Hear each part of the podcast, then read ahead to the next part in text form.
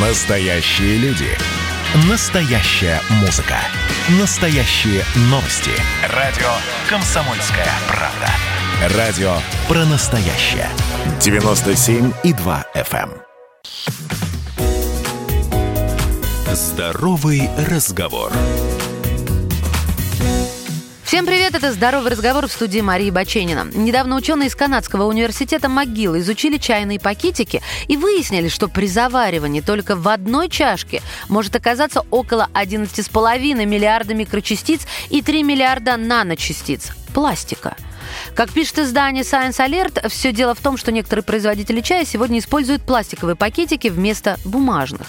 Ученые изучили чайные пакетики четырех брендов, освободив их от заварки и тщательно очистив, чтобы в воде не оказалось ничего, кроме самих упаковок. Затем они помещали три пустых пакетика одной фирмы в емкость с 10 мл воды, разогревали до 95 градусов на 5 минут, а потом сливали воду в другую чистую емкость, чтобы изучить ее содержимое. Оказалось, что при заваривании чайные пакетики значительно трескались, а в самой жидкости осталось множество частиц.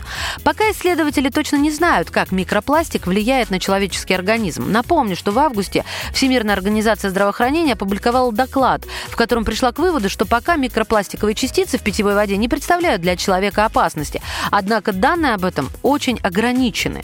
В России был сделан запрос в компании производителей чая в пакетиках Липтон, Гринфилд и ТЭС, которые рассказали о планах перейти на биоразлагаемые материалы. Сейчас компания, которая производит Гринфилд и ТЭС, использует фильтрованную бумагу из растительных волокон, которая не вредна для окружающей среды. И только в 2% продукции все же задействованы синтетические материалы. Компания, производящая Липтон, сообщила о более чем трети биоразлагаемых чайных пакетов.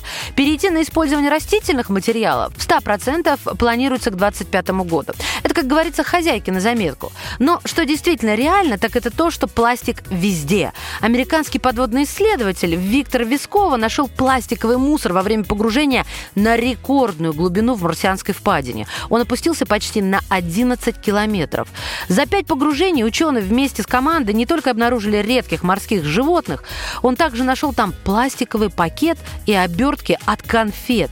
Специалисты заявили, что намерены провести тесты на нескольких из найденных существ с целью определить процент наличия микропластика в их организме. Напомню, что еще весной ООН опубликовал доклад о том, что в мире около миллиона видов растений и животных находятся под угрозой исчезновения.